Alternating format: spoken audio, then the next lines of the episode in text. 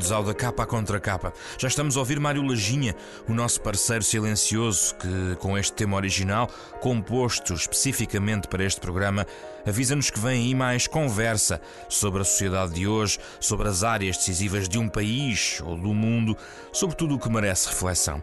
Este é o último programa de 2018 e trazemos-lhe aqui e agora algumas das melhores conversas do ano neste programa.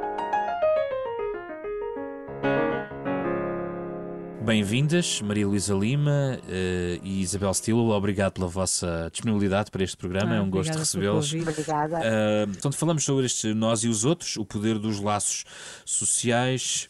Gostamos muito de pensar que que somos pessoas coerentes, gostamos muito de pensar que somos muito autodeterminados, ninguém gosta de dizer ah, eu não sabia bem o que é que havia de fazer naquela reunião e por isso concordei com o que estavam a dizer. Não, não nós gostamos de pensar, de dizer de nós próprios que somos pessoas eh, conscientes, que em todos os momentos temos total controle do que estamos a fazer.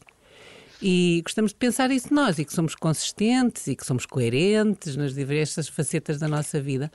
Eh, somos às vezes mais autoritários nos contextos, noutros contextos somos mais submissos, nos contextos somos mais alegres, noutros contextos somos mais introvertidos. Há muitas situações em que nós uh, somos influenciados pelo que os outros dizem, por aquilo que está a acontecer à nossa volta, e, e, e, nós influenciamos imenso os outros, às vezes sem, sem, sem notarmos e sem sabermos muito bem que estamos a ter o impacto que temos sobre eles. E, portanto, a, a nossa construção de nós próprios tem muito de, dos outros, construímos-nos com uh, referência àquilo que os outros dizem de nós, ao feedback que nos damos, às relações que vamos mantendo, etc ser muito, muito realista, se calhar é, acaba, acaba é mau, é ser mau. pessimistas, não? É, é nós para nos levantarmos de manhã e não nos suicidarmos todos os dias, precisamos. Deixarmos os nossos filhos sair para a rua, não é? Exatamente, precisamos de, de, de. sim, para deixarmos os nossos filhos sair para a rua, para acreditarmos que, que o dia vai acabar bem. Portanto, precisamos de, de uma confiança e de uma autoestima que, que, que tem muito de, de, ilusório. Quer dizer, se nós fôssemos muito realistas nas comparações que fazemos, se nós pensarmos, sei lá, que se calhar somos tão boas mães como a maior parte das outras mães, que somos tão, tão bons uh, condutores como a maioria dos outros condutores, se calhar até somos um bocadinho piores, uh, tínhamos medo de pegar um carro, não tínhamos confiança na sei lá, no, nas opiniões e nos conselhos que damos aos nossos filhos. E, portanto, esta base de comparação e esta base de, de, é muito importante. Quem não as tem, exatamente, está em estados patológicos. Pedro Norton, estamos a ser tremendistas, dramáticos, quando associamos a crise dos média a, a uma eventual ameaça à democracia? Acho que não. Uh, acho que não é concebível uh, o nosso regime uh, demoliberal, chamemos-lhe assim, não é concebível sem uma esfera pública que necessariamente passa pelos mídias e, é, e, é, e, é, não existe fora dos mídias. Essa, é, é, precisamente essa, essa crise uh, dos mídias que, de certa forma, a crise de negócio dos mídias, do modelo de negócio dos mídias que tem sustentado os mídias nos últimos, uh, nos últimos anos, uh, esse pôr em causa do modelo de negócio, julgo que põe em causa os fundamentos de uma democracia, porque não há democracia sem cidadania informada. Uma das razões de ser uh, uh, fundamentais para a existência de, de, de, uma imprensa livre é a existência de uma cidadania informada.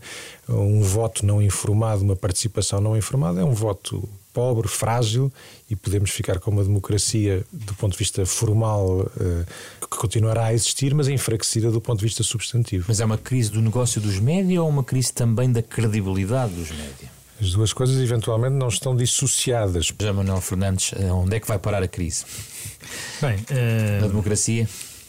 Eu acho que quando nós falamos de crise dos mídias, não devemos falar só da crise económica, mesmo. Porque uh, as coisas, a crise económica e a crise do modelo de negócio, de alguma forma, vão e vêm, mas há, uh, uma, na minha perspectiva, uma crise mais estrutural que é da, na relação que os mídias têm com uh, a cidadania. O, o, consumidor final tem muito mais poder de escolha do que tinha antes.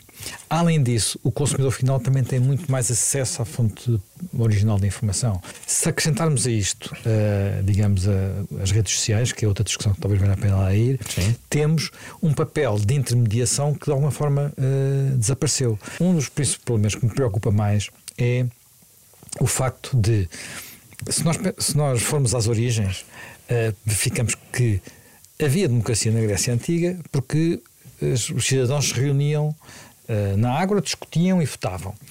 Portanto, sem a possibilidade deles se reunirem e partilharem informação, não era imaginável claro. democracia. Se nós só começamos a ter regimes próximos, eh, digamos, países grandes com regimes democráticos, quando há uh, sistemas de informação, porque antes disso não existia. E, e se, olharmos para a história, quase sempre a liberdade de informação anda a par com o desenvolvimento de, dos sistemas democráticos, dos parlamentos, da eleição de parlamentares e por aí adiante.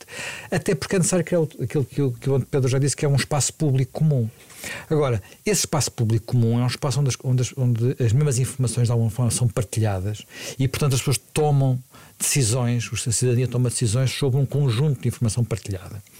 Numa altura em que, por motivos vários, em vez de termos isto partilhado, temos o espaço público uh, segmentado e tribalizado pelas redes sociais e às vezes até pelos próprios órgãos de informação, muito polarizado, há pessoas que só acreditam numa parte da verdade e outros que só acreditam noutra parte da verdade e, e, que não se falam, que não se cruzam e que não, não se entendem. E e isto torna difícil que a, que a democracia funcione porque deixa de haver uh, middle ground, terreno do meio. Bem-vindos, Gonçalo Matias, António Vitorino, com gosto de recebê-los aqui no nosso programa. Porquê é que é uma questão tão, enfim, tão aguda? É só pela questão dos refugiados? Porque sim, migrações, mudanças de um lugar para o outro, está na história da humanidade que sempre procuraram em, por várias razões. O ponto é que a pressão migratória vai aumentar é uma constante, vai persistir e vai aumentar.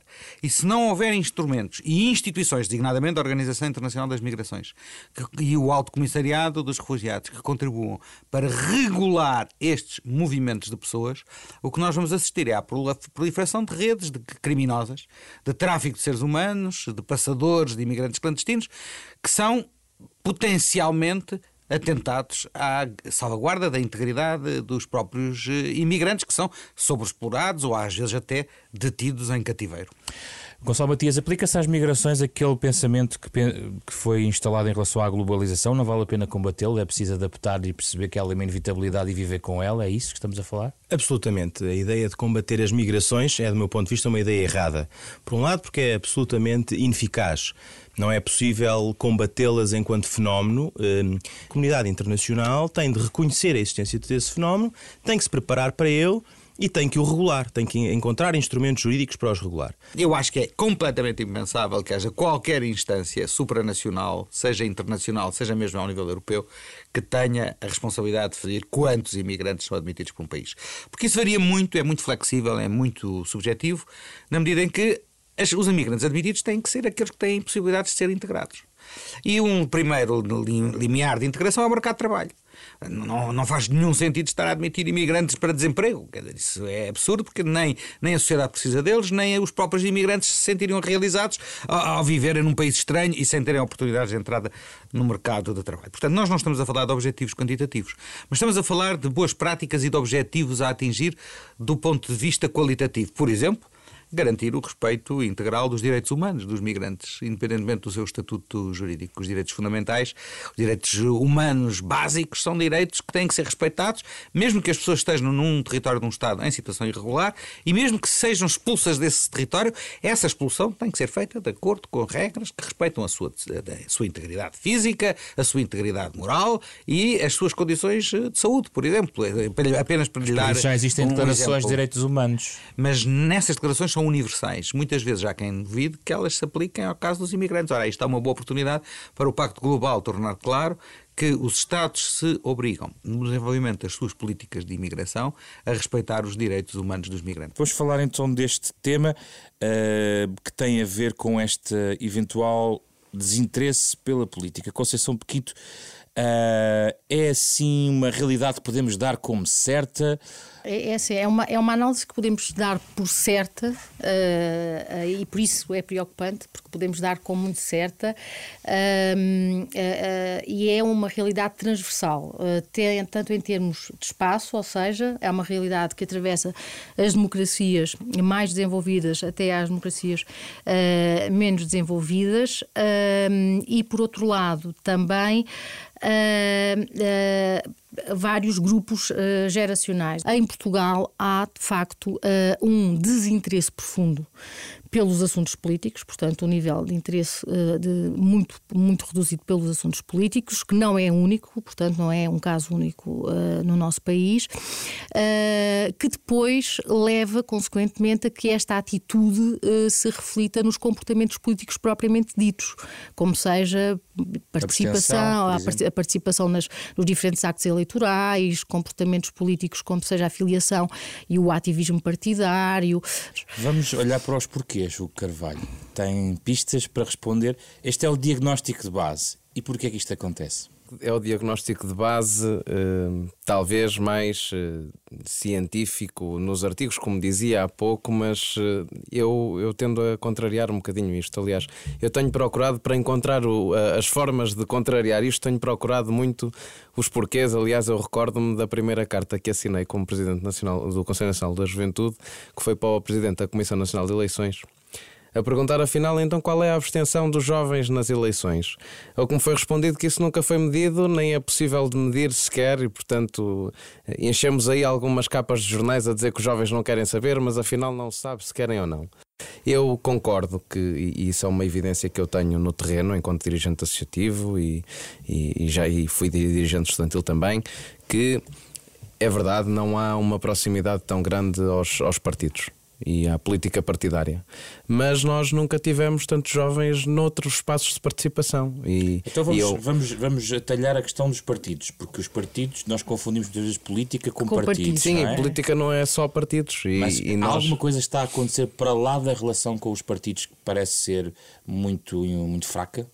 A relação com os partidos é fraca e a, e a, e a política e os partidos não podem estar numa espécie de, de castelo Uh, ou numa cúpula em que dizem para mim de lá que eu não quero saber disto. Uh, isso, isso, quem tem mandato para aproximar a política das pessoas, nomeadamente jovens, são os políticos e os, os partidos uh, várias vezes dão primeiro os sinais negativos e depois dão os sinais positivos, ou, ou melhor, nós, se quiserem, mais rapidamente, aos 15, aos 16 anos, vamos levando com um sinal negativo da política, aquela nomeação duvidosa, um escândalo, de um, de um escândalo de corrupção e ficamos vacinados para depois não querer saber disto partidariamente, do que levamos com um sinal positivo de que é eh, fazer a mudança, de que é participar, de que é mudar alguma coisa na nossa cidade, no nosso espaço. Duas... Hoje a minha geração não, não tem tanto gosto pela participação partidária, mas eu não vi a minha geração deixar de falar do Brexit, não vi a minha geração deixar de falar do Trump, não vi, não vi os jovens, os jovens não estão, não estão fora disto.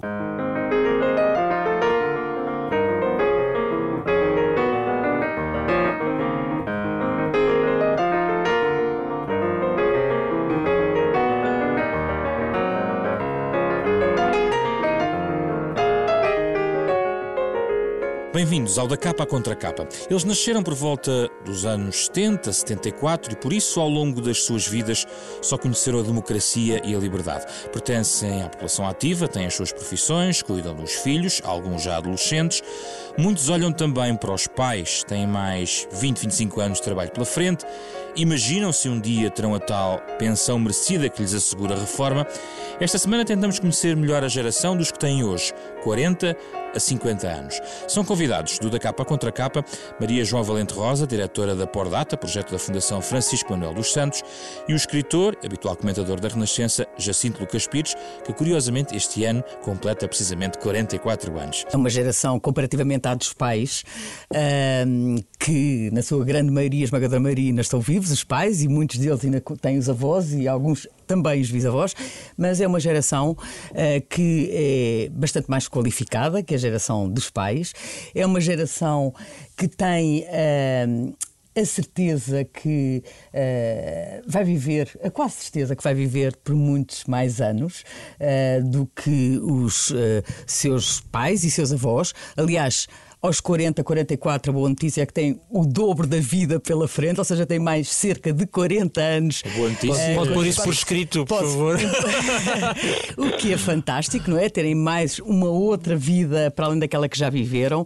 Eh, é uma geração eh, que acompanhou, quando entrou no mercado de trabalho, acompanhou a entrada em força das novas tecnologias, portanto, é uma geração que tem acesso à informação de uma forma muito mais fácil eh, e muito mais abrangente do que a geração anterior Eh, é uma geração que já nasceu em liberdade, isso é extremamente importante. Eh, são os filhos, diria eu, do 25 de Abril, esta geração.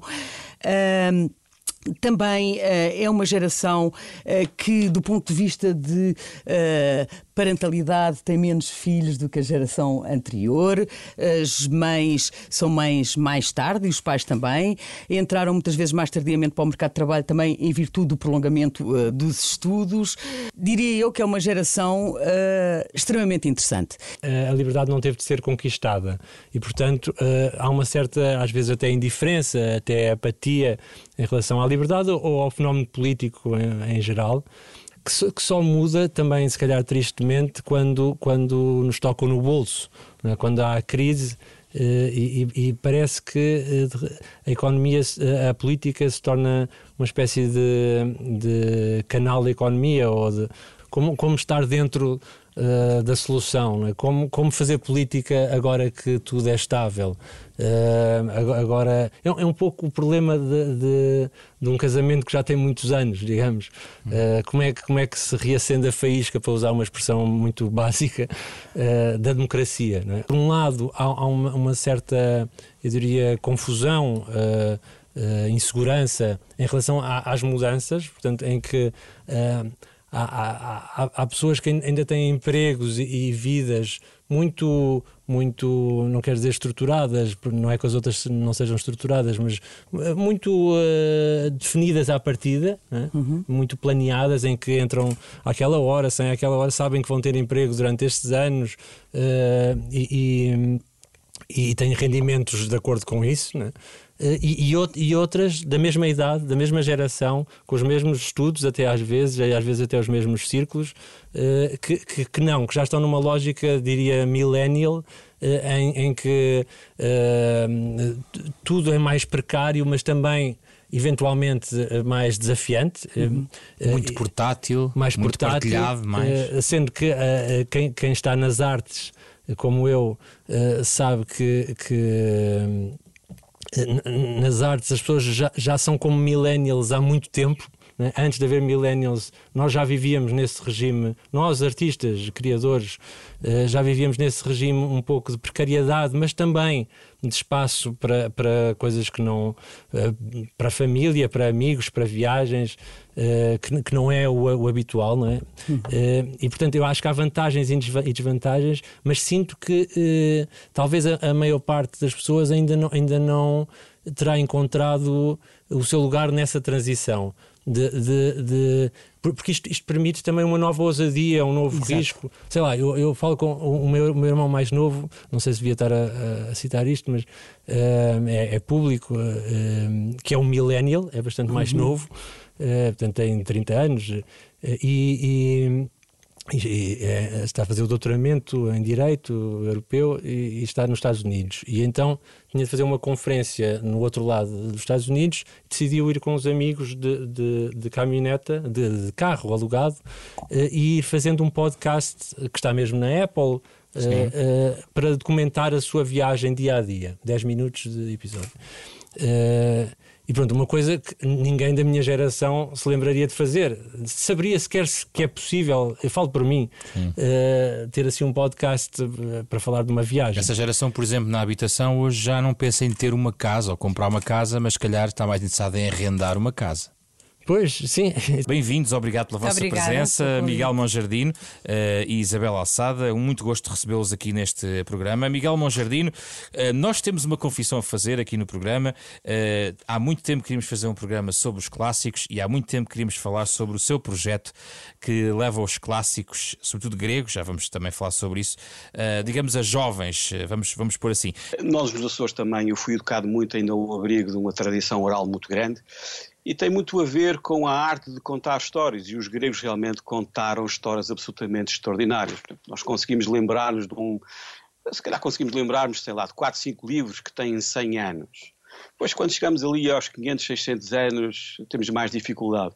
Portanto, um livro ou uma obra para sobreviver 2500 anos tem que ser absolutamente excepcional. Isabel Alçada, qual é a sua definição de clássicos? Tem alguma quando pensa em clássicos? O que é que, como é que consegue circunscrever? Clássico é o que resiste ao tempo. Ou seja, que é eh, cuja, cuja eh, o valor é consolidado de geração a geração. E, mas também temos que ver é que quem é que em cada geração consolida esse valor. Porque geralmente é uma minoria que consolida essa, que tem acesso à, à noção do que é que é o transcende o vulgar e o, eh, é uma minoria de pessoas que são especialmente bem educadas, que, são, que têm acesso, que se desenvolveram e que depois eh, consideram que, dizer, que têm papel na definição daquilo que resiste ao tempo. Mas os clássicos podem ser populares. Uh, os clássicos podem ser populares, mas uh, uma coisa é, por exemplo, nós contarmos uma história como a, a história da, do Agamemnon aos mais novos uh, e apresentá-la. Outra coisa é ler a tragédia. A leitura da tragédia exige um conhecimento e um desenvolvimento que, que nós hoje chamamos uh, li- uma literacia que a maioria da- das pessoas eh, não, não chega sequer a atingir. Nó- nó- Nós, vemos que os países hoje estão muito preocupados com esta questão da literacia, que é uma coisa que também me preocupa a mim eh, bastante e tenho trabalhado para eh, tentar com que, que o nosso país se desenvolva neste domínio. Eh, o que é verdade é que eh, o nível médio de literacia não permite facilmente que as pessoas eh, compreendam a- as tragédias clássicas de- dos gregos.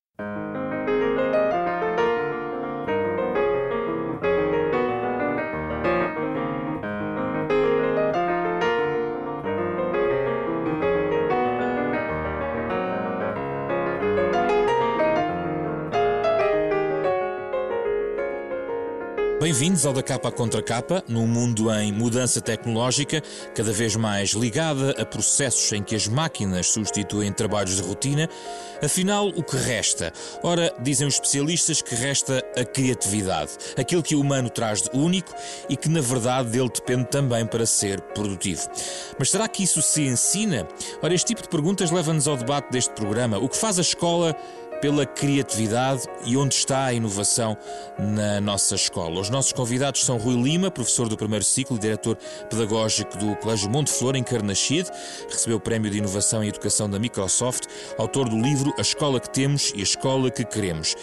Outro convidado, Carlos Cunha, professor de Física e Química no Colégio Militar, coordenou até há poucos eh, meses, até ao mês passado, a sala de aula do futuro na Escola Secundária do Manuel Martins, em Setúbal.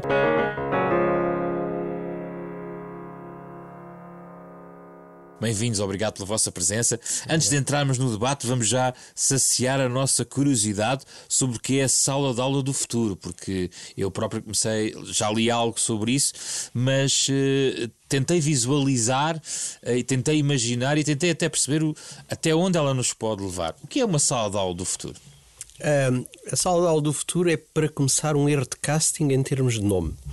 Ah, porque, na verdade, o que aqui- o- a sala é um espaço inovador de aprendizagem.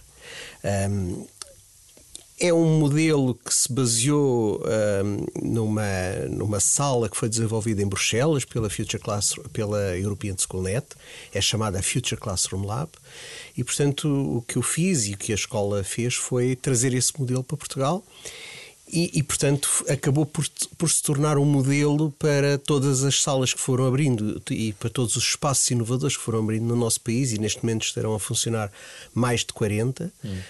Um, e, portanto, é uma sala que uh, apresenta uma ruptura com a sala de aula tradicional, em que as mesas estão colocadas em filas, viradas para o quadro, mas é uma sala que está dividida por espaços e em que o professor faz uma gestão da aprendizagem dos alunos que desenvolvem atividades ao longo do, do tempo letivo. Portanto, prepara uh, a aula e a matéria tendo em conta esse espaço onde vai dar a aula. É isso? Exatamente. E tendo em atenção que a aprendizagem uh, passa a estar centrada no aluno e não na palestra dada pelo professor. Rui Lima, isto no fundo é trazer para a escola um pouco do ambiente que hoje as crianças que, que temos têm. O seu contato com a tecnologia é constante, uh, as gerações mais antigas acham que é quase inata a capacidade de uma criança hoje em dia mexer neste tipo de tecnologias, mas é no fundo colocar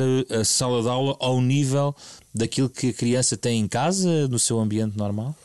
Sim, em parte, embora muitas vezes há uma interpretação errada do que é o ensinar através da inovação, ou ensinar com a inovação, uh, associa-se muito a inovação à, à tecnologia, precisamente.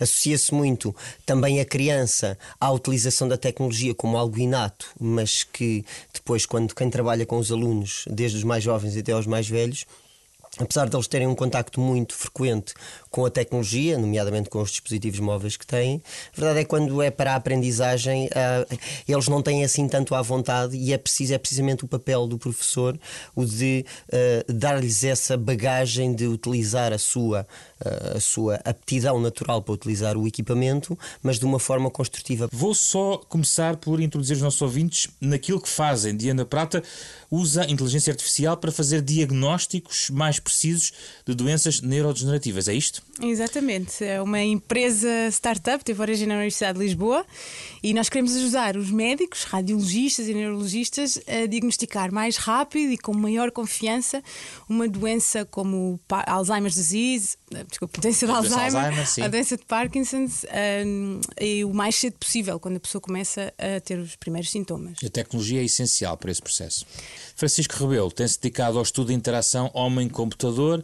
Uh, o que é que é a usabilidade? Vamos lá tentar explicar estes termos, por exemplo. Ok. A usabilidade é uma, um atributo de um produto que permite que ele seja de fácil utilização, que seja fácil de aprender, que seja fácil de utilizar e que dê também satisfação ao utilizador. O que, nós, o que é que nós sabemos sobre o cérebro, sobre a sua flexibilidade de repente ser confrontado com uma realidade profundamente aumentada a todos os níveis físicos e não só? É uma adaptação uh, que temos que fazer muito rapidamente e que ele não está muito habituado. Lá está. Eu vou considerar alguém que eu acabo de ter ao meu lado como uma pessoa mais importante do que um chinês do outro lado do mundo. Mas porquê? Porque o meu cérebro me está a enganar, não é? Porque antes realmente as pessoas que estavam ao meu lado eram as mais importantes para mim e que afetavam mais o meu comportamento e vice-versa. Mas agora já não. Os chineses podem ter tanto impacto, tanto impacto na minha vida como o meu próprio Presidente da República. Qualquer dia, né? não estamos assim tão longe. Portanto, o meu cérebro tem que se habituar. E aí sim é um trabalho muito do córtex pré-frontal, que é esta parte que os humanos têm especialmente uh, bem feita, que é de insight, de criar consciência, de lutar contra instintos uh, muito, muito enraizados, muito animais, digamos assim do, uh, de, de, que nos predispõe para fazer uma coisa ou outra. Portanto, temos que ter esta camada de, crítica, de pensamento crítico, de insight. E, e transformar-nos completamente. temos que deixar de ter uma empatia para o próximo e ter uma empatia para a outra pessoa mais longínqua e uma empatia para as gerações futuras, que também não era habitual. Francisco. Uh, os meus alunos atualmente são uh, multitarefa. Eles estão a ouvir, estão no telemóvel, estão a fazer várias coisas ao mesmo tempo. E isto acontece porquê? Porque na realidade nós somos bombardeados com estímulos atualmente imensos. Isso faz com que na realidade eles passem a ter um funcionamento multitarefa, que é bom que aumenta a flexibilidade cognitiva, mas é mau. É mau porque eles não são concentrados, não mantêm uma atenção concentrada durante um período de tempo longo. Isto é, temos aqui paradigmas que acontecem agora. Há partes do cérebro que vão ficar uh, um pouco mais em pousio e outros que vão ser profundamente esticados, entre aspas, é isso? Sem dúvida. Há, há, há tendências naturais que, têm, que serão contrariadas uh, e quanto mais cedo contrariadas eu não quero dizer assim, mas mais moduladas de outra forma, não é? controladas e quanto mais cedo, uh, melhor. Por exemplo, lembrei-me agora da, da, questão da internet. De, é muito fácil fazer bullying à distância, não é? Quando eu critico o vídeo de alguém ou a foto de alguém no Facebook e não tenho imediatamente a reação daquela pessoa à minha frente. Uh, se uma criança, imaginas que evolui sempre com este tipo de interações e não tem o impacto do que diz mostrado à frente da sua cara, de modo a ativar circuitos que nós temos e que continuam a ser muito úteis de empatia, que é se a outra pessoa chora com alguma coisa que eu digo, eu vou me sentir triste e, portanto, faz com que eu não queira voltar a dizer algo que a magoou. Né? Neste momento, tendo esta área da informação à distância, eu já não tenho esse tipo de feedback. E é assim com esta conversa que terminam da capa contra capa especial, onde recuperamos algumas conversas deste ano. E pelas notas do Mário Lajinha, temos pela frente mais um ano de conversas, sempre ao sábado, às nove e meia da manhã, ou em podcast nas plataformas digitais habituais, na página e na aplicação da Renascença. Um bom ano 2019.